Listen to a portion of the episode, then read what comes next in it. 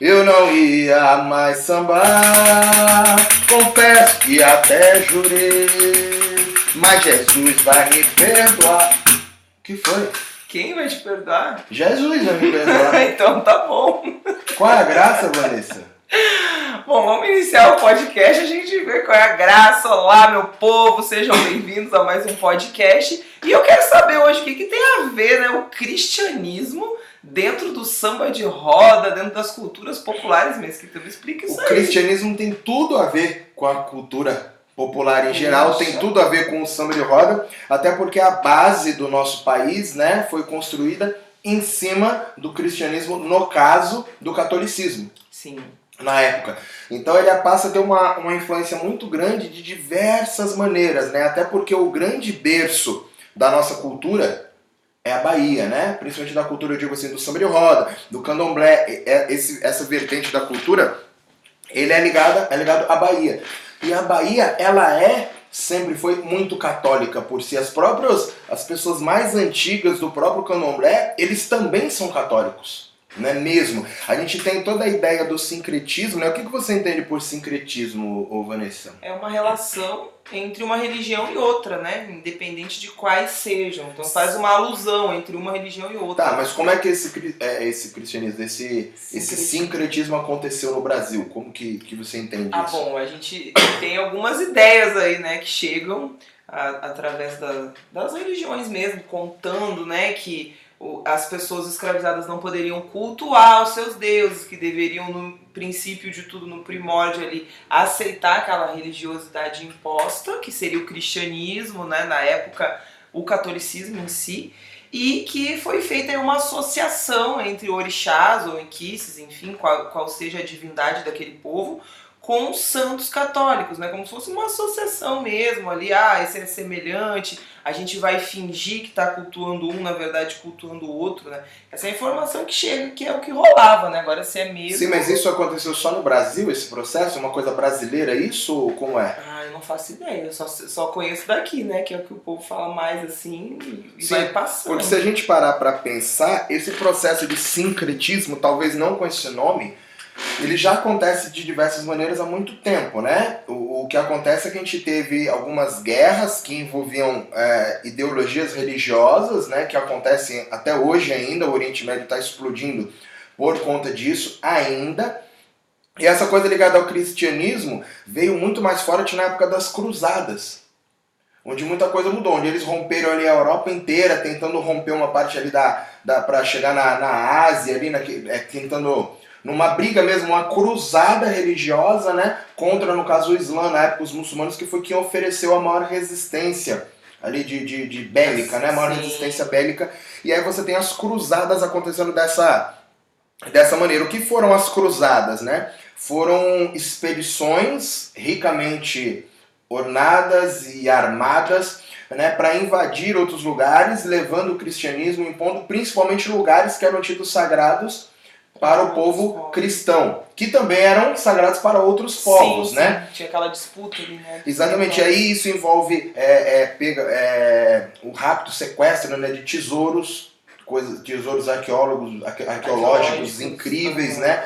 Que muita coisa a gente não sabe onde está, muitos livros, muita informação. E esse é o processo das cruzadas. E aí você tem essa coisa da mistura, que também é um sincretismo. Por exemplo, a gente tem uma, uma, um feriado, né, uma data comemorativa muito forte, que é o Natal.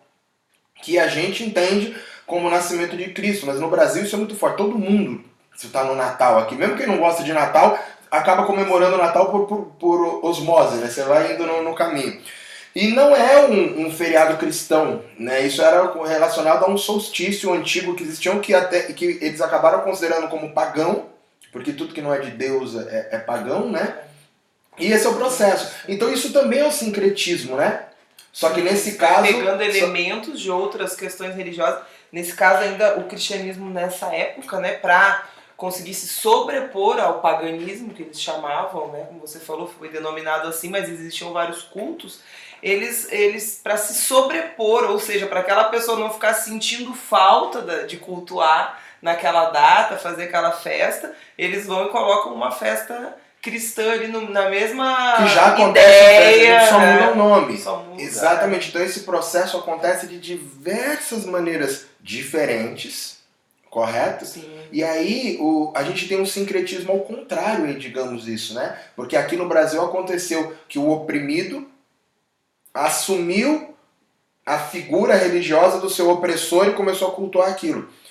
Lá, em alguns lugares, isso aconteceu ao contrário. O próprio opressor se misturou e se sincretizou com a cultura local que já existia por ela ser muito forte, era mais fácil se misturar a ela Sim. e com o tempo a gente muda aquela cultura do que brigar relativamente impondo as pessoas. E deu muito certo, né? Porque hoje as pessoas não fazem ideia do que era realmente essas datas, né? Exatamente. E aí acabou dando muito certo mesmo, porque daí se fortaleceu e aí depois de mil anos, dois mil anos, ninguém mais eh, fala do que era antes. E né? isso não é um processo- isso não é um processo só do cristianismo, né? Todas as culturas acontecem dessa maneira. Você tem uma cultura que se sobrepõe a outra numa guerra e aquela cultura que perdeu, daquele povo que perdeu, ela é assimilada. E algumas coisas daquela cultura são aproveitadas e absorvidas por essa outra grande que ficou. Sim. E aí as culturas vão se transformando também, porque aquela que ganhou passa a não ser mais a mesma coisa, porque ela absorveu alimentos daquela outra, né? Elementos daquela outra Sim, sim. cultura que aqui não existe mais e se criou uma coisa nova ou aquela coisa antiga de uma maneira nova. E aqui no Brasil esse sincretismo se deu com relação aos santos católicos com todo o resto, porque a gente não tem só os negros, nós temos os indígenas também que já cultuavam os deuses aqui, já cultuavam as forças da natureza, né, entidades, divindades que também foram obrigados a se catequizar, né? O que é se catequizar? Largar a mão de tudo aquilo que eu tinha antes que eu acreditava e passar a viver uma vida cristã. Certo ou não? É isso, né? Imposição, né? Todo, todo povo que perde a identidade cultural, ele é mais facilmente manobrável, digamos, né? Então isso é tudo um contexto.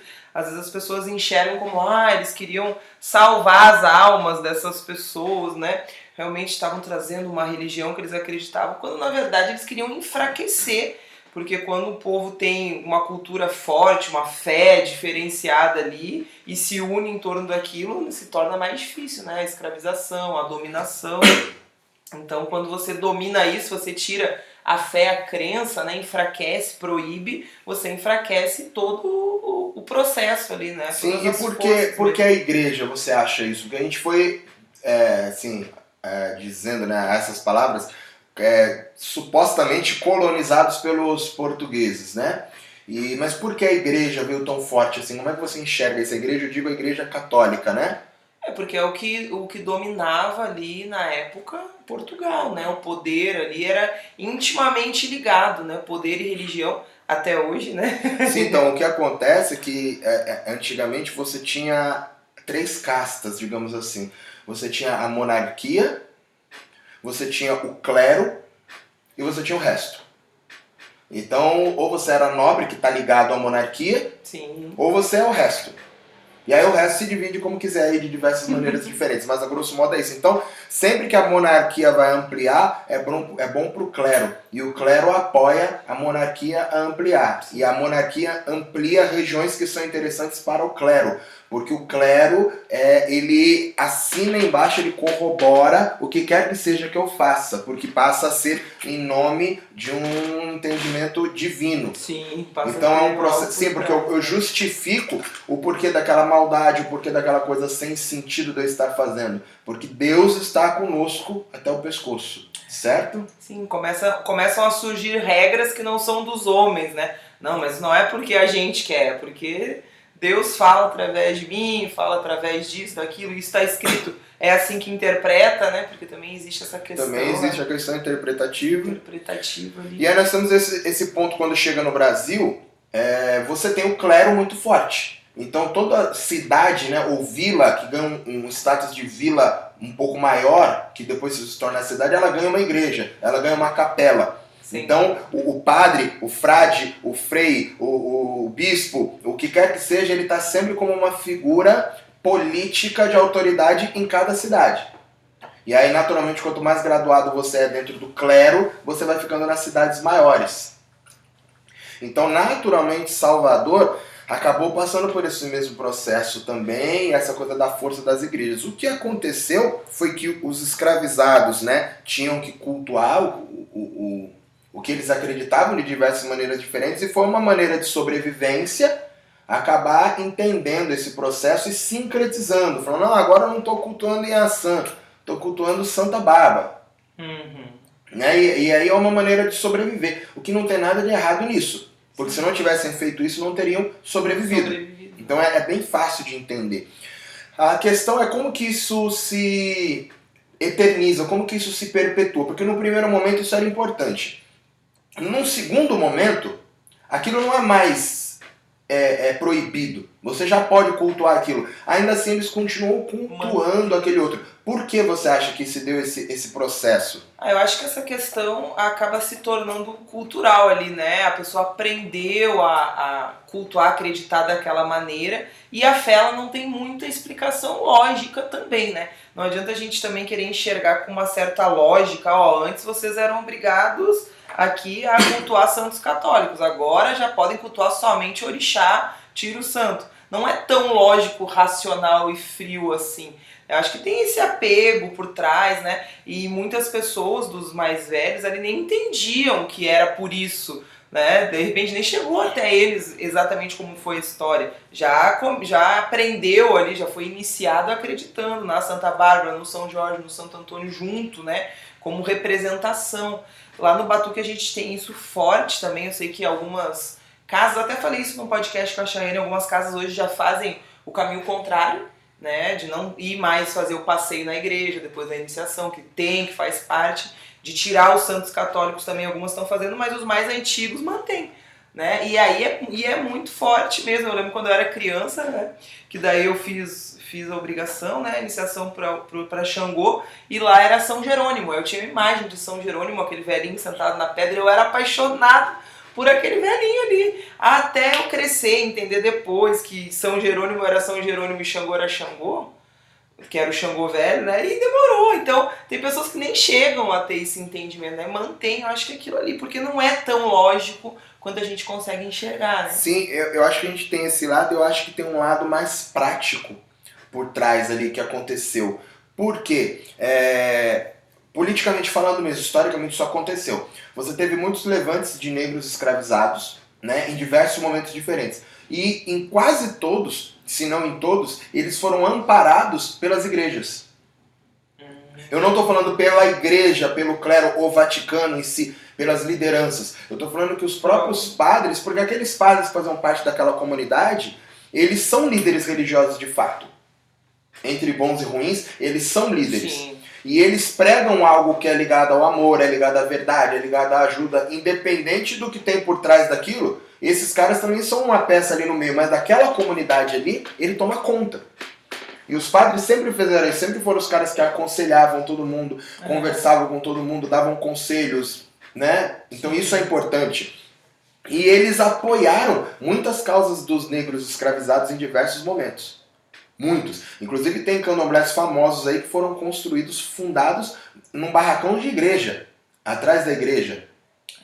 Tinha um apoio também. Mais então do que tinha... um. Uhum. Um apoio muito sério, porque um padre que era pego, por exemplo, apoiando um, um, escravizado fugindo uma revolta, ele podia sofrer Sim. punições que a gente nem sabe. Se arriscava mesmo. Sim. Então, de certa maneira, os padres também, em geral, né, não todos, eles também estavam revoltados com a situação que estavam ali, porque eles também enxergavam os negros como também sendo filhos de Deus, né? Então, em algum momento, aqueles santos católicos, pela figura do padre, se a gente for pensar no lado da fé, eles realmente ajudaram. Sim, Pô, se, eu tô, na, se eu tô na igreja de Santo Antônio e o meu candomblé, tá, ou minha culto, ou as pessoas da minha, da minha nação estavam fugindo, sendo caçadas e eu morrer, se esconderam dentro do barracão da igreja de Santo Antônio, que deu comida, Deu água, deixou eles escondidos aí por alguns dias até eles poderem fugir. Se não foi Santo Antônio que ajudou, quem é que foi?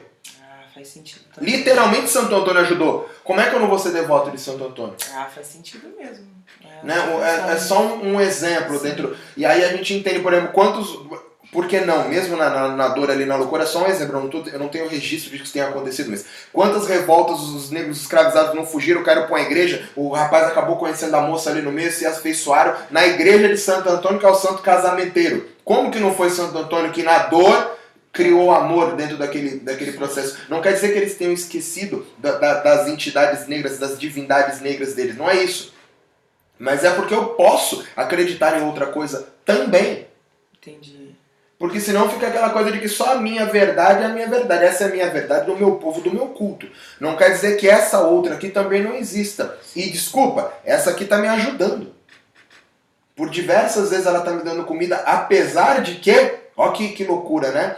Foi essa mesma entidade, clero, igreja, Vaticano, que me trouxe para cá. Pois é. Mas a gente não está falando da, do, da entidade toda, o Vaticano, a empresa. A gente está falando das De pessoas alguns né? padres, Exatamente. alguns- e naturalmente a figura do santo católico não tem nada a ver com isso. Sim.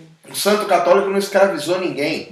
Isso não aconteceu. Cada Né, um não- tem uma história Sim, momentos São Jerônimo não foi lá, Santo Antônio não foi lá, nenhum santo, não é falado, nenhum santo, nenhum santo falou, não, temos que escravizar negros. Não tem isso. O que acontece é que as pessoas usaram esse poder do clero para escravizar, mas isso não é ligado a um santo ou outro. Então, quando eu entendo que aquele santo está realmente me ajudando e estava mesmo, isso funciona melhor. Que nem os maus tratos, por exemplo, eles literalmente eram diminuídos na presença de padres. Nas casas grandes, nas senzalas, em todos os lugares. Então isso é era fato. associado ali Claro. a chegada do padre a diminuir o Nem que- e eles faziam questão de dar uma aliviada ali na frente do padre para se fazer como bons católicos cristãos, que tem o princípio da, da, da, da- família, da moral, dos bons costumes, e eu posso ter um escravizado, mas não preciso colocar essa pessoa nessa situação degradante, ou apanhando. Então, na frente dos padres, naturalmente você dava uma aliviada. É um processo natural político, Sim, de inteligência. Sim, Claro que nem todo mundo fazia isso e nem todo padre era contra a escravização. sim. Estou falando de uma maneira geral. Só que com o tempo foi entendido que esses santos realmente ajudavam. Porque através deles, quantas vezes os padres a gente não tem registro de padre mandando comida? Padre usando dinheirinho de, de, de como chama, de comunidade, de, de capela, de, de. Como que chama ali na igreja? Tem uma comunidadezinha ali que chama, que guarda um dinheirinho ali. Tem, tem um nome que fica. Tipo uma Dízimo? ganguezinha que fica, não? É, que as pessoas ficam lá, tem a comunidade do padre, ele tem um nome que chama a comunidade. Eles não chamam de comunidade. Não, Bom, ah, eu sou ruim de gosto de Enfim, tem um nome ali. E essas pessoas sempre dão à igreja, dão dinheiro, dão dízimo, pagam a reforma. Os padres, é, isso tem registro. De padres ajudando com dinheiro de diversas maneiras, mandando remédio de diversas maneiras, mandando comida de diversas maneiras para as pessoas que estavam escravizadas. Padres que ajudaram em revoltas, levando para o meio do mato, fugindo. Então esse processo acontece. Que, inclusive tinham padres que tinham livre acesso a quilombos, inclusive de palmares. Porque eram padres que estavam do lado dos caras de verdade. Nem todo padre tá louco querendo catequizar todo mundo. Não, não, Sim, não é Até processo. hoje tem essa diferença, né? Padres mais conscientes aí Sim. dessas, dessas questões sociais. Então você acabou tendo essa figura do, do, do, do santo católico muito forte na Bahia. E aí não é uma questão mais de sincretismo. É uma questão de fé mesmo. Acreditar naquele santo. acreditar naquele santo. E ele é muito parecido com a minha divindade. Mas é que eu acredito em Ogum, né? E acredito em Santo Antônio também. Que são parecidos, Sim. que são o mesmo. Não mesmo, as pessoas, não, não- não- as mais velhas, não enxergam como a mesma coisa. Elas sabem que é outra coisa. Porém, os dois têm a mesma missão. E eu sou devoto dos dois, porque os dois têm a mesmo, o mesmo arquétipo, digamos É, assim. arquétipo, a mesma é ideia, exato. né? É. Então eles são iguais. Não é a mesma coisa, mas eles representam as mesmas ideias, as mesmas coisas. Então, é, eu, se eu culto esse, eu culto esse também. Porque eu sou do Ogum aqui, sou do Ogum lá também. E lá é o Santo Antônio. Então, esse é o processo que vai acontecendo e as pessoas realmente passam a acreditar naquilo. E aí você tem aquilo como os capoeiristas, por exemplo, passam a ter, além dos orixás, alguns santos católicos como devoção. Mesmo. É, filho de São Jerônimo, filho de São Lázaro, filho de, de Santo Antônio, filho de São Sebastião, filho de São Bento. E cada santo vai trazer um, um lugar diferente, porque cada pessoa tem uma história de nascimento diferente, que nasceu sob a proteção daquele santo católico e daquele orixá que vem atrás. Até porque nem todo negro é do orixá, é do candomblé, Sim. né? Então você tem esse processo de acreditar de diversas maneiras diferentes. Então a coisa do santo católico funciona assim, está muito ligada, conectada dentro das culturas populares. Por quê? Porque quando as culturas populares no Brasil foram é, escritas, foram concebidas, você já tinha esse catolicismo muito forte dentro do povo negro. Então, quando eu crio algo, eu crio algo tanto com orixá quanto com o santo católico, porque eu realmente sou forte, devoto, né? porque eu realmente consegui a bênção. Eu fiz uma promessa para Santo Antônio e ele realmente me, me, me, me fez um milagre. Eu até lembrei do Padre Cícero que tem, né? Que eles chamam de Padre Cício lá no Nordeste. Que é, é o Padinho Padre Cício. É, que é o mais cultuado, né? E Sim. realmente as pessoas uh, contam, assim, muitos milagres que ele realizou e tal, né? Então fica muito forte isso, Sim. né? Tem até um. É, se, se, como que é? Seu tapete eu garanto, não sou já uma ponga em seu carro, nunca peço. Brevemente eu estar, ele é nossa, não, é outra parte, como que é? É. A piscina Deus é o barreiro, trampa de que eu possuo é meu cavalo. O relógio só tenho a voz do galo. Quando canta de noite no puleiro. Meu herói predileto é o vaqueiro. O meu é incansável lampião. Quando eu rezo é com parte tem romão. Entre as festas eu prefiro a vaquejada. O processo está aí o tempo todo. No Brasil todo, principalmente no Nordeste, mas a gente tem isso no Brasil todo. E diga-se de passagem que uma época a gente teve isso no mundo, né? Ponto. É, isso aí só foi mudar tempos depois e muitos tempos depois, mas esse processo aconteceu no mundo todo. Então, esse primeiro passo aí, digamos, desse primeiro cristianismo, veio dessa maneira e ele é totalmente ligado, sim, então é importante sim com que as pessoas negras acreditem né, nos santos católicos quando vem da tradição delas, de família, porque isso também é ancestralidade. Né? O fato de eu não, não ser muito ligado à igreja católica não faz aquilo não ser uma verdade, porque senão cai naquilo que só o meu é verdade. Só o que eu acredito é verdade, o seu não é. Ah, por que, que o seu não é verdade? Porque você conta um monte de mentira, porque tem um. Sim, porque o meu só conta a verdade, né? Entendeu? Então é importante ter é, essa, essa, essa sensibilidade para ver isso também. Né? E sabe que eu lembrei agora também que lá, né, no Batuque, nessa casa que eu fazia parte, a gente levava as imagens para benzer na igreja, tinha que levar para quando você comprava lá, né? Eu, por exemplo, fiz obrigação para Xangô e Ançã, aí Ançã Santa Bárbara, tinha que ir na igreja de Santa Bárbara com a imagem de Santa Bárbara dar lá pro padre benzer. Sim. antes de usar dentro do terreiro. E vai falar que aquilo não é Santa Bárbara? E não funciona, só funciona outra. Só funciona o que eu quero que funcione. Essa, essa imagem de, de orixás ali, africanos mesmo, eu lembro que eu vi uma vez uma na parede assim, um, como é que é? Um calendário, sabe? Aí tinha assim um, um homão assim forte com uma espada, eu perguntei pra ela, quem é esse? Ela falou, Ogum. Eu fiquei olhando esse Ogum pra mim é o do cavalo, né? Que tá lá matando o dragão. Ela é esse aí que é o de verdade. É que a gente cultua o São Jorge ali, mas o de verdade mesmo, ele é desse jeito. Né? Eu, foi a única vez que eu vi então, um Isso aí é o primeiro criança. processo do sincretismo, né? Onde a gente cultua um falando com o outro. Porém, o de o Ogum de verdade é esse aqui, aquele lá é o outro. E... Não é que ele é mentira. Sim. Ele é o outro. Sim. Só que eu acho que isso lá no sul já é mais por causa do sincretismo mesmo. Acho que não teve essa questão do catolicismo tão forte quanto tem na Bahia. Eles acreditarem no santo Sim. mesmo. Porque o pessoal fala, ah, vamos lá pra procissão de algum. Vai da igreja, mas chama de que tá indo pra mas procissão de Mas o processo de, de, colonização no sul foi completamente foi diferente, diferente, do processo né? de colonização da Bahia.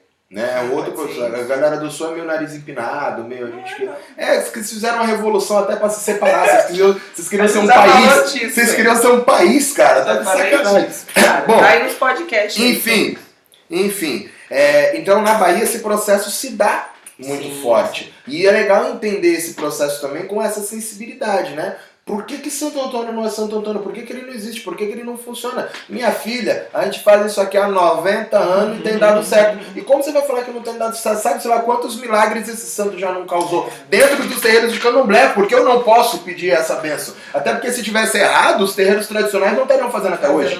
Eles teriam parado de fazer em algum momento. É. Então é importante entender esse processo, porque o candomblé não é africano. Ele é brasileiro. A Umbanda é brasileira que são os cultos afro, e todos os outros cultos afro que a gente tem são brasileiros. É. Então, se, se é brasileiro, ele foi fundado, moldado também na base católica. Por mais que a linha seja afrodescendente, tenha os tambores, tenha todos os elementos africanos, o catolicismo está ali. E ele não traz os pecados da igreja, né? É um outro processo. Sim, de uma outra maneira, mas está envolvido. Então esse é o primeiro ponto, e por isso a gente tem um monte de música falando sobre os santos católicos, né? Ah, mas então quando você falou ali, mas Jesus é impiedade, você não está falando do Jesus, esse, essa nova roupagem que a gente teve aí no Brasil, né? Essa, porque tem um segundo cristianismo que, que Não, vem, nesse né? caso aí a gente tá falando do primeiro ainda. Ah, daí tem Viu, galera? ver. São dois cristianismos, viu? A gente vai falar sobre o segundo já já. E aí eu voltei a sambar, quebrei minha jura, quebrei minha jura, quebrei, porque Jesus vai me perdoar. E não tá errado. Por quê? Porque tem um monte de santo aí, mas Jesus está acima. É. Então é importante, a gente vai ter muita coisa cantando sobre Jesus, e é importante sim esse culto a Jesus do jeito que é feito.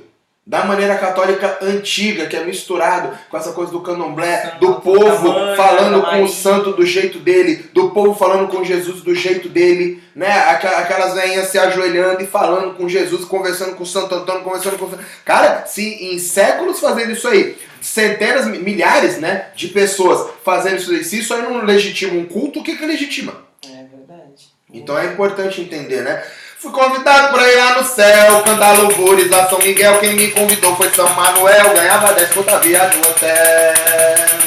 Cheguei lá no céu, numa briga danada, o Judá era um homem, com de porrada, pedi proteção pra minha Virgem Maria. Eu chamava São Jorge, ele não me ouvia, quanto mais eu chamava, mais o Judá batia. Não sei como me meti naquela confusão, pedi proteção do grande São João, foi quem me livrou daquela situação, deu basta no Judá daquela confusão. Ai, ai, ai, você tá me machucando, você tá caçando jeito eu sair daqui chorando. Ai, ai, ai, você tá me machucando, você tá caçando jeito eu sair daqui chorando. Já pediu ajuda um monte de Tá vendo? Brigou com uns.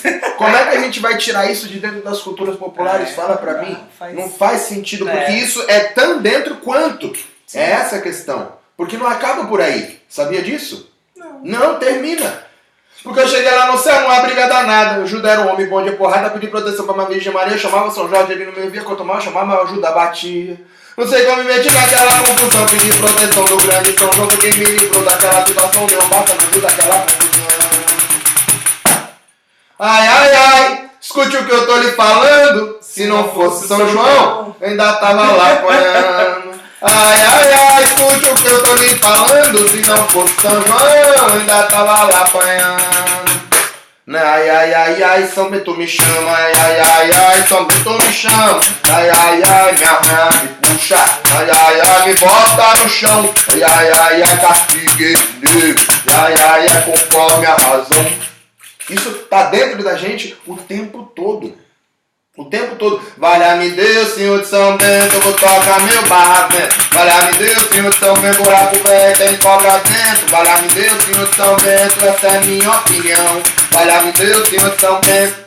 Como que a gente vai tirar isso? Então, esse é um processo que está completamente ligado na raiz das culturas populares, porque isso chegou antes das culturas populares. Sim. Porque a igreja chegou aqui antes dos negros escravizados. Então, quando os negros se organizaram e começaram a fazer algo junto com os indígenas, junto com, com, com as pessoas que já eram livres, enfim, quando essas culturas começaram, o catolicismo já estava aí, tudo foi feito debaixo do catolicismo. Sim. E se ele quisesse, ele não teria permitido que isso acontecesse. Como não aconteceu nos Estados Unidos, por exemplo. Ué, não teve escravidão lá também? Foram pessoas escravizadas para lá, não foram? Por que não aconteceu lá?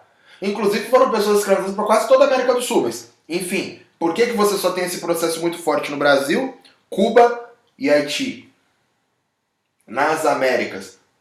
E teve muito negro que foi escravizado pelos Estados Unidos, mas a repressão foi tão forte que não permitiu. Que se estruturasse nada ali no âmbito religioso. Sim, e por que isso? Por quê? Por quê? Você não tem um processo católico forte nos Estados Unidos. Você tem a igreja anglicana mais forte, inclusive o movimento das igrejas da cultura gospel americana. Sim. Então você tem essa outra maneira onde os negros tinham as próprias igrejas dele, mas essas igrejas que eles cultuavam já era protestante. Ela não tem os mesmos santos que a gente tem aqui, apesar de existir também, ah, e tem em todo lugar. Mas não é uma cultura tão forte. Então os negros lá acabaram indo pelo caminho do protestantismo. E aí já não abre brecha pra nada, né? Exatamente. Não tem o santo para cultuar, não tem nada. É você direto com, com Deus. Hum, faz sentido, não tinha pensado nisso não. Então isso acaba trazendo uma nova roupagem cultural. de como aquilo acontece. Quer dizer que eles têm músicas? Tem. Mas as músicas deles, apesar de ser diferente, né, de estar ali no meio, é, elas trazem um contexto também branco, europeu, americano branco, digamos assim. Você tem, por exemplo, a ausência de tambores. Não é que não tem lugar nenhum, eu digo isso de uma maneira geral. Sim, geral. Mas aqui, tudo que a gente fez que é negro, você sabe Vai que é negro porque tem um tamborzinho. É, é. Lá, possivelmente, eles nem deixaram existir o tambor. E os negros começaram a tocar o quê? Os instrumentos que os brancos tocavam. A música negra começa a ganhar força com os instrumentos de sopro, com violão, né, com a guitarra depois, dentro desse contexto da música negra, que aí você tem blues, você tem o jazz, né? E o que, que é o blues e o jazz quando eles começaram é, a cantar, a fazer os shows? Eles pegavam aquelas músicas da igreja protestante e cantavam fora, com outras roupagens. Inclusive eles tinham, eles eram, é, é, como que chama quando tem preconceito que você te manda embora? Sai daqui, vai embora. Eles eram, eles eram é, rechaçados, né? Ignorados pela galera que era conservadora. Que tocava processo, só na igreja. Porque você tem um processo conservadorismo americano muito forte, que é branco. Que é, naturalmente, a população negra acaba absorvendo aquilo. Absorvendo. E aí você tem esses as do blues, do jazz, que são figuras geniais, incríveis, porém eles vêm com um instrumento da maneira como o negro como o branco tocava. Sim, só dá uma. E, exatamente. E os próprios brancos começam a usar os negros para tocar para eles nos lugares. Então você tem negros tocando violão, tocando piano, posteriormente, né? Violino, instrumentos de sopro. Sempre os instrumentos que eles já tinham. E aí aqueles negros acabaram é, é, com uma habilidade tão grande, criando um novo caminho musical ali no meio. Porque uhum. você não consegue matar a criatividade de ninguém. Você pode até amarrar uma pessoa, amarrar as mãos para ele não tocar, mas a mente dele você não consegue podar. E aí você aí acabou se criando sim. uma nova coisa, que foi esse movimento negro forte que veio baseado no protestantismo. Que é um movimento de orgulho negro que deu na segregação racial, que deu na, na briga civil, na guerra civil, que veio depois, que foi um processo que veio evoluindo nos Estados Unidos. Mas você vê que já é um processo completamente diferente. É, outra realidade, Sim. né? Então a política está sempre determinando esse processo.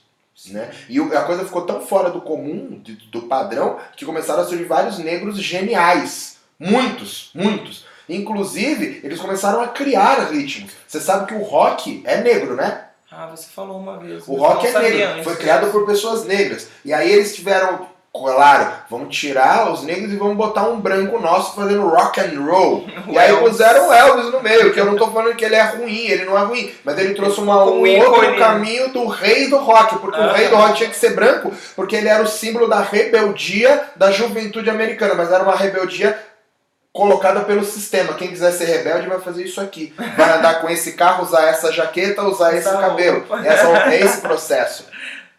Isso é rebeldia. A rebeldia não é tocar outra música, não é fugir, não é criar uma cultura, cultuar outra coisa que não que vocês estão falando. Isso não é rebeldia. A rebeldia mesmo é essa outra aí. E esse processo se repete, inclusive, no Brasil com a Jovem Guarda. Mas é um, outro, um, outro, um outro caminho. Mas esse caminho de, de manipulações vão levando a gente e faz a gente só estar tá na inércia de acompanhando o sistema e não entender todo esse processo. Mas isso é muito importante. Em Cuba, por que, que em Cuba é muito forte essa coisa da cultura negra? Porque você tem igreja em todo lugar. A Cuba é um, é Cuba um país católico, mais católico que o Vaticano, talvez. Cuba é tão católico quanto Salvador. Que Salvador é mais católico que o resto do Brasil, né? É, Salvador é foda. E, e então, você tem esse processo em Cuba que também é muito forte. E aí já, já Você dá... tem o sincretismo dos orixás. Os orixás sobreviveram de uma maneira ou de outra em Cuba por conta desse sincretismo. Também, em, nos Estados Unidos você não teve, eles não sobreviveram. Você tem pedaços de cultos em alguns lugares, sobretudo Flórida, né? Que, principalmente em Nova Orleans ali, que já é uma influência que já vem de Cuba, já não é nem mais original, apesar de ser antigo, é, é, é já de um outro processo, mas Nova Orleans é, é um lugar muito católico. Tanto que o símbolo da, da, da, da magia negra, né? Da, não da magia negra ruim, da magia dos negros nos Estados Unidos, é uma mulher negra chamada Marie Laveau, que ela era considerada a rainha do voodoo nos Estados Unidos. Ela tinha uma influência política gigantesca, ficou rica ganhando dinheiro dos polícias, fazendo trabalho de voodoo para as pessoas, e ela foi enterrada num cemitério X, tem um mausoléu gigantesco que tem até hoje centenas de pedidos escritos. As pessoas vão até o cemitério fazer os pedidos para Marie Lavu. Tem até data que eles têm que fechar. Que não dá para entrar comemorar o aniversário dela, sei lá, porque é muita gente indo fazer pedido. Isso em Nova, Nova Orleans. Nova Orleans. Que é o, o centro voodoo dos Estados Unidos. Aham. Então a gente tá falando dos Estados Unidos gigantesco, você tem um pedaço daquilo. E que ainda tem influência que veio depois ali. tipo, Sim, que, que acabaram revivendo aquilo que já tinha lá, não é que eles não tinham culto, Tá, né? E, e possivelmente lá você também tem coisa com os tambores também em Nova Orleans, mas a gente tá falando de um lugar, porque os estados lá também são, funcionam diferentes, né? Então esse estado teve uma, uma quebra um pouco mais tranquila, uma repressão um pouco mais menor. tranquila. Aham. E aí algumas coisas sobrevivem. E em Cuba todo mundo sobreviveu. No Haiti também, porque também é Ah, católico. Também, verdade. Então esse processo é importante entender. Se a gente fizer uma guerra contra a Igreja Católica, a gente está fazendo uma guerra contra a maneira como a gente se criou aqui. De uma maneira ou de outra, apesar deles terem criado aquilo, não foram as mesmas pessoas, né? Quem trouxe não foi quem ajudou, Sim. né? E essas pessoas que ajudaram em nome daquilo também, que é muito confuso, não faz, não faz o menor sentido, mas ainda assim, se a gente não tivesse tido essa ajuda dessa galera aqui, os orixás também não teriam sobrevivido. Putz, também existe. Então é importante, né? É, e olha, processo. né, como a gente não enxerga muitas vezes essa raiz ali, né? A gente quer ver hoje como é que tá os galhos assim separados, não, aqui é só o meu, santo pra lá, não quero, não acho legal. Mas poxa vida, Sim. né? Se, se permitiu a sobrevivência de uma certa maneira. Claro que, como a gente falou, não é a influência da igreja em si, do órgão lá do Vaticano, não era essa a, a postura, né? Mas muitos ali dentro do processo, muitos padres em contato com a comunidade conseguiram. Inclusive você tem muitos padres negros, né? Principalmente no Brasil. Sim. Porque o Vaticano entendeu que seria legal ter alguém do povo representando, levando o nosso nome ali, onde a gente fica mais fácil a gente controlar, do que ter um monte do povo contra a gente, fica uma coisa inacessível. Lembrei do padrinho de Ogum agora, do. Ai meu Deus, do livro do Jorge Amado, lá que o padre era filho de orixá também. essa, essa história é O- muito do. Capitão da Areia. Não, não é no Capitães da Areia. O Capitão da Areia também, né? Também tem O essa padre, passagem. o padre, inclusive, era quem dava comida pra eles. Ah, não, cansou sim, de levar sim, comida. sim. Era negro e cansou de levar comida pra eles várias ele vezes. tinha uma né? ligação também. é. Mas essa, eu esqueci o nome, acho que é a tenda dos, na Tenda dos Milagres, que tem essa passagem do compadre de Ogum aí, que o padre era feito no santo e era padre. Sim. E quando precisou, ele incorporou mesmo na igreja e o Ogum botou. Então, você vê o tanto que isso é legal. Então esse Sim. processo vai acontecendo e é importante a gente respeitar. Porque isso manteve vivo. E aí a gente tem depois, num outro momento, um segundo momento do segundo cristianismo. Que é essa chegada forte cultural das igrejas protestantes no Brasil. Entenda-se protestantes por igrejas evangélicas, viu, gente?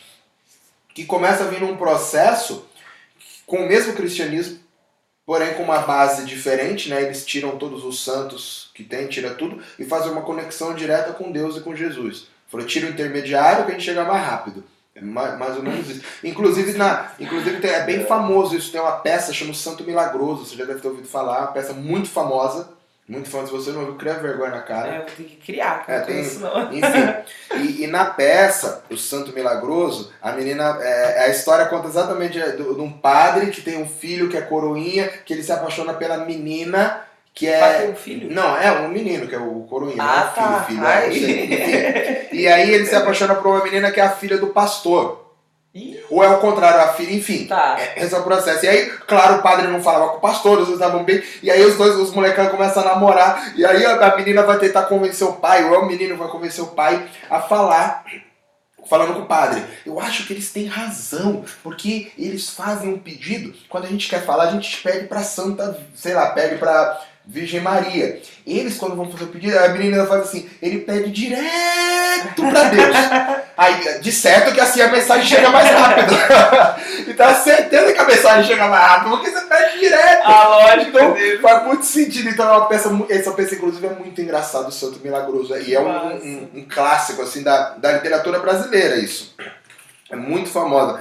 Tipo o Santo Milagroso, Pagador de Promessa, tá tudo no, no mesmo no mesmo métier ali, são, ficaram famosos demais. E aí o que acontece? Esse novo pensamento acaba trazendo uma nova ideia de catequização. Sim. Que eles chamam de, de evangelizar. Evangelizar, né? É- aceitar, né? Exatamente, que é um processo que eu, eu. O primeiro eu tenho uma postura de que eu não posso nada, eu não me misturo, e uma segunda postura de que eu posso tudo. Tudo que eu tenho que fazer é transformar aquilo que está lá. Né? Que dá para entender. Na verdade, o que eles estão querendo é poder fazer parte de tudo e eu não vou cultuar do jeito que você cultua. Eu vou pegar aquilo e vou fazer do meu jeito para que eu também possa me divertir com isso, que eu também possa fazer. Mas qual que é o problema? Quando isso acontece, você acaba tirando tudo que você, dentro da sua cabeça, né, entende que não é bom para aquilo. Porém, aquilo que a gente faz nas culturas populares não foi feito na cabeça europeia, porque essa cabeça é uma proposta, né, a proposta é, anglicana, a proposta protestante, ela é europeia. Ponto. Isso não é brasileiro, viu, gente? As igrejas evangélicas não são brasileiras, tá? A maneira de pensar, as igrejas são brasileiras, mas a maneira de pensar é europeia. Então, a maneira europeia de pensar não tinha essas preocupações que hoje nós temos. Sim. Então, qual é o grande problema? Quando você pega uma capoeira que eu gosto e eu tiro as coisas negras e faço uma capoeira gospel, ou sem nome nenhum, tiro as coisas negras para poder cantar aqui, Sim. eu tô matando aquela cultura negra que tá ali, porque a cultura negra ela é ligada tanto ao, ao culto de matriz africana quanto ao catolicismo. Tradicionalmente é isso, ponto. E você não tá lá para gostar da cultura. Se você não gosta, deixa ela lá. E se você gosta, você tem que gostar como ela é. Como ela é. Você não pode mudar a sua, senão você está acabando com a tradição e criando uma coisa nova. E você tem o direito de criar uma coisa nova. Mas faça uma coisa nova decente. Outro invente, invente uma coisa nova e faça. Você não pode pegar aquela mesma coisa que já acontece e falar que você fez tudo. Que nem faz o capo jitsu, o capo box, o capo não sei o que. Vocês não estão inventando nada, gente. Você está pegando uma coisa que já existe e fazendo do seu jeito. Vai lá e faça a sua parada. Eu sou contra misturar? Não. O que não pode é você achar que aquele tradicional tem que ser misturado. Eu te- cada um tem direito de criar a própria parada. Sim. Mas cria uma coisa nova. É essa a questão. É porque daí só coloca uma, né, capoeira tal, capoeira, digamos lá, vamos dar um exemplo, né? Capoeira de Jesus. Sim. Então, quer que continue sendo capoeira, mas deixa de ser a partir do momento que eu tiro toda a base, toda a raiz dela ali, né? Se- Que é negra, que é ligada à cultura negra e tudo que é da cultura é ligado aos orixás, é ligado aos caboclos. Então tudo que você vai cantar, você vai cantar sobre caboclos, você vai ah, mas eu não gosto, pra mim não é importante, não é bom. Então faz outra coisa. Se você fizer taekwondo, você não precisa se preocupar com isso. Pronto. Se você fizer muay thai, você precisa. Mas é outra É, história, não é comigo também. Eu tava até dando uma aula para meus alunos da escola sobre, a- sobre lutas, né? Que eles estão estudando sobre lutas. E aí eu tava falando sobre isso, né? As questões religiosas, até o Jigoro Kano mesmo, do judô, ele traz a questão da elevação espiritual, né? O Muay Thai também tem. Mas ninguém tem preconceito, né? Ninguém tem problema nenhum com. Ah, mas no judô tem religiosidade, tem parte espiritual também. Mas e daí? Do Inclusive- japonês, não dá Inclusive ancestralidade, mas como é japonesa não tem Não problema. tem problema. Agora, se for afro, eu trouxe essa questão para os meus alunos refletirem aí, né? Porque realmente, se for af- afro-brasileiro, africano, afro, qualquer coisa, ah, pronto, meu Deus do céu, Mas Você né? vê que esse processo Não se repete de diversas maneiras. Você já viu o judô gospel? Não Tem? precisa, né? Judô é judô. O que eles é, fazem, o que eles fazem é o culto antes do. Tem jiu-jitsu também nas igrejas, mas o que você faz é o culto antes do treino. Tá. O culto depois do treino. Mas não tem problema. Porque Sim. isso não está influenciando o jiu-jitsu necessariamente. E você nada. falar pra alguém que Jesus te ama não dá nenhum. Não é um crime, não é um Sim, problema, isso não muda nada. O que é foda é os caras começar a querer mudar a regra do jiu-jitsu. Aqui o ponto é dizendo que Jesus determinou. Não. Jiu-jitsu é como ele é. Inclusive a gente tem um movimento muito grande hoje em dia no jiu-jitsu. Você vê como essas coisas acontecem de maneiras diferentes. Que eles estão chamando agora de American Jiu-Jitsu. Que seria o América. O jiu-jitsu é brasileiro, Sim, né? Que é Brasília. Jiu-Jitsu. Pois que, eu o América, sei. que seria o American Jiu-Jitsu? Eles estão criando uma federação, criando uma coisa nova, com novas regras, porque o Jiu-Jitsu é muito atrasado, é blá blá blá. E eles são especialistas em chave de pé, porque eles pegaram algumas coisas do wrestling americano e mudaram falou, beleza, fera, faz aí, o seu. O problema é que eles querem fazer nos mesmos moldes do Jiu-Jitsu. Então você quer pegar as regras do jiu-jitsu, o jeito do jiu-jitsu lutar, o jeito de organizar, os campeonatos são do mesmo jeito, e você só tá mudando algumas regras, botando alguns golpes a mais dentro disso. Você tá falando que é uma coisa nova? não é uma coisa nova. Você tá fazendo a mesma coisa querendo, né? Se você tá, cria a sua parada, que não tem. Fala, cara, a gente tá vendo um negócio diferente aqui, não tem nada igual, e a gente tá fazendo aqui, quem quiser vem aqui com a gente. Aí você vai saber se você, o que você tá fazendo é bom ou não, se o seu produto é bom ou não, as pessoas vão até lá. Então esse processo acontece em todo lugar. Sim. Não é só religioso, ele acontece o tempo todo. E essa questão também, às vezes as pessoas ficam tentando passar pano, como a gente fala ali, né? Passar a mão, ah, mas eles estão como se não fosse mal, mal intencionado, mas eu não acredito em boas intenções nessa parte aí, né? Se você sabe, você tem plena consciência de qual é a origem da capoeira, senão eles não tentariam mudar. Né? Então não é uma coisa, ah, não, eu só não gosto, eu só não quero. Não, eles têm plena consciência de quais são as origens, do porquê que a gente canta santo, canta, né? Tem, vai ter cantiga de orixá no meio também alguma, alguma ligação e, e fazem propositalmente tirar aquilo ali, né, para conseguir transformar a capoeira numa, numa questão religiosa. Aí sim, né, porque se não, eu não conheço nenhum terreiro que tenha feito a capoeira do, do Ilê e tal, né, capoeira da, da Casa Branca.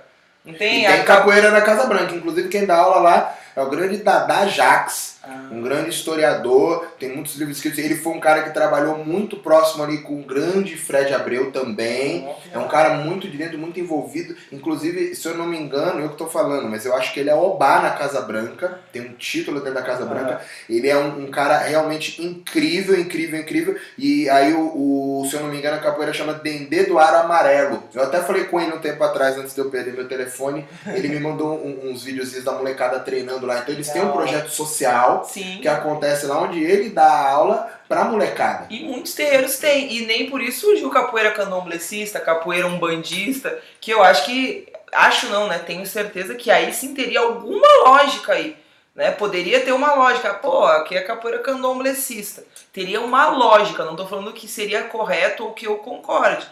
Mas teria lógica. Agora, uma capoeira cristã não tem lógica, começando daí, né? Passa a não ter lógica nenhuma. Você transforma, você tira tudo ali. Aí eu, eu brinquei de não ter o, o judô gospel, né? Porque o judô tem a questão espiritual lá japonesa. E eles não vão aceitar que, que venha mudar ali, né? Como que o Jigoro Kano colocou, quais são as questões filosóficas deles, né? Então ninguém vai lá tentar mudar o japonês que colocou Só querem mudar quando é afro, né? Aí a afro é pode tudo, é pode tirar, pode excluir, né? Pode tornar de uma religião. E aí quando fala-se, ah, a capoeira é, é, da religião tal, né? Falar ah, capoeira do candomblé, o pessoal da capoeira do candomblé, as pessoas querem rotular, mas os próprios religiosos não rotulam. Né? Quem é do candomblé é do candomblé, se for da capoeira da capoeira também, mas né, são práticas totalmente diferenciadas. Então, ninguém rotula isso dentro dos terreiros, dentro das religiões de matriz africana, a capoeira como religiosa, né, diretamente. Mas as religiões daí que não tem nada a ver com aquilo, querem rotular ela como religiosa da religião deles, né? Sim. E aí a gente brinca que uma hora isso vai acabar acontecendo com o samba também, se a gente não tiver aí uma, um número suficiente de pessoas que estudem, que defendam o elemento negro aí dentro do Isso samba, pode, né? inclusive, acabar com a capoeira como a gente conhece. Pois a partir do momento que você tem muita gente fazendo e aquelas músicas vão deixando de ser cantadas, elas vão é. deixando de acontecer, a tradição vai ser esquecida. Sim, vai morrendo. E ela passa a não, não existir mais, simplesmente. Ela simplesmente passa a não existir mais. Então é isso é uma, uma responsabilidade cultural muito importante, né? E por isso a gente não acredita nessa coisa do gospel nas culturas populares. As culturas populares não são gospel, elas não são evangélicas, não são para evangelizar, elas não são para, não são para nada, elas são como elas são. Elas são tradição. Você não usa culturas populares para evangelizar, porque ela foi feita ao contrário, ela é para o outro lado. Ela está sempre ligada a algo religiosamente afro. E se você não vai explicar isso, pega outra coisa. O que você faz não é legal pra caramba? Falo, mano, eu evangelizo que é legal pra caramba. Então usa suas paradas. Você não precisa pegar a parada que os negros fizeram para evangelizar, né? Pra, não, faz a sua evangeliza do seu jeito, aí não mexe no meu. Até porque, se quando a gente vai até lá, na igreja, eu não posso cantar as músicas afro, eu não posso cantar músicas que são ligadas ao candomblé. Quando eu vou no, no, na Índia, também no templo indiano, eu também não posso cantar isso. Quando eu vou no templo budista, eu também não posso cantar isso. Eu não, eu não posso cantar em lugar nenhum, porque cada um tem, o seu lugar. Se eles me tirarem do meu lugar, em que momento que eu vou cantar isso? Em lugar nenhum. Porque, pô, eu não vou lá na igreja cantar culturas negras. As culturas populares eu canto quando estão acontecendo as culturas populares. Se essa galera de lá não tá feliz lá e tá vindo pra cá, eles têm que fazer parte desse processo que acontece. Eles não estão felizes, óbvio. Se você tivesse feliz, você não tava vindo aqui. Não tá legal o seu lá? Você não precisa de outra coisa. É essa a questão. Então essa é a parada. Né? Quando você, você tá feliz com o filho, você não faz outro filho. Fala, não, não tô feliz com o filho. Não tem isso, você tá feliz com o seu filho. Parece engraçado, mas é um processo que você carrega pro resto da vida. Esses processos, você, enquanto você tá lá, você tá lá.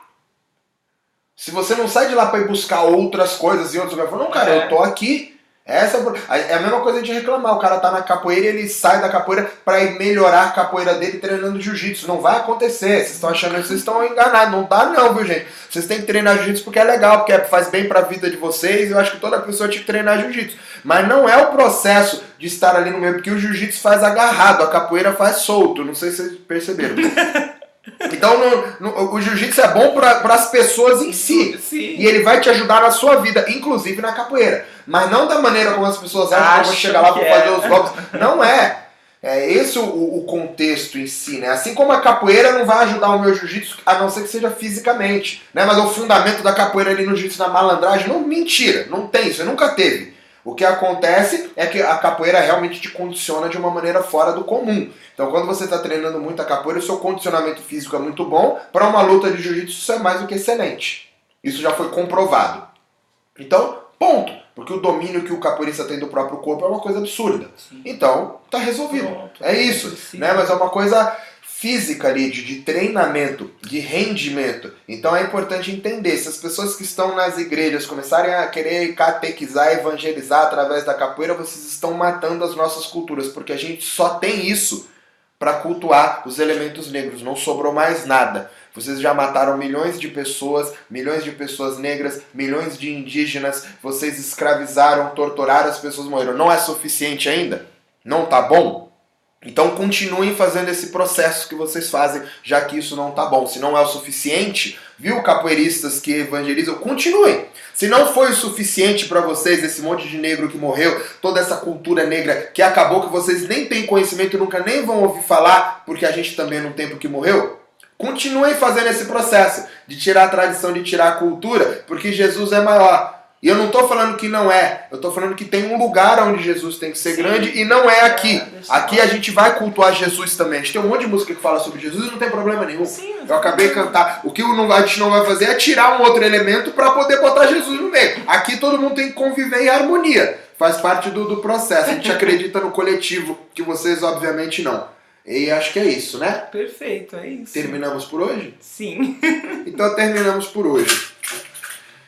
É, meu pandeiro furou na perada, eu cheguei nesse samba primeiro E eu quero é furo de gente para encorar meu pandeiro Meu pandeiro furou na beirada, eu cheguei nesse samba primeiro E eu quero é furo de gente para encorar meu pandeiro Valeu galera, tá dado o recado, Bravo. fui!